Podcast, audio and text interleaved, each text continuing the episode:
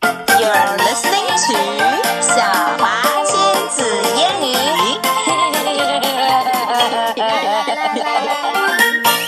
Okay, everyone，今天 我们来读一本《读书真好》。这是陶地有个大世界的系列啊，陶地系列里面的一本书、啊。这本书因为很简单，所以虽然是双语，但是呢，我们还只读英文就可以啦。谁是陶地呀 Well, ？Someone. someone, Okay. a character in this book, right? Reading makes you feel good. 读书真好。 Okay. Let's begin. Reading makes you feel good because you can imagine you are a brave princess or a scary dinosaur. Ah! You can learn about cool places and people.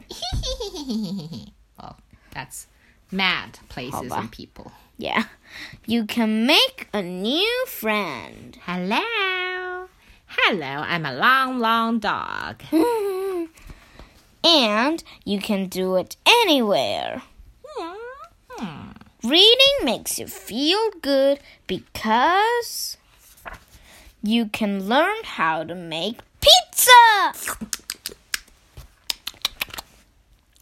You can find your favorite animal at zoo.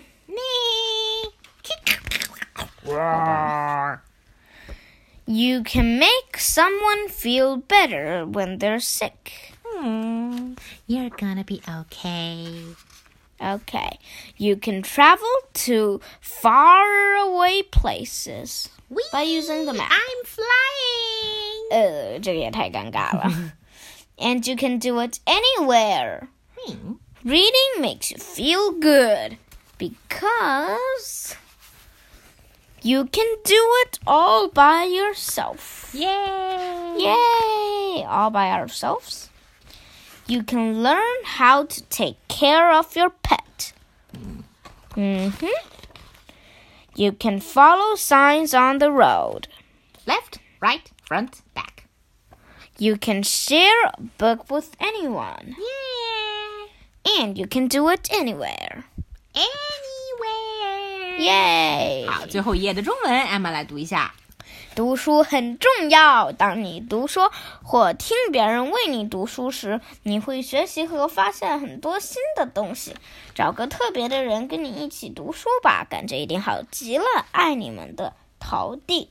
为 OK，什么陶地旁边画了一只狗？还是一只很长的狗，那不是他的新朋友吗哦，对。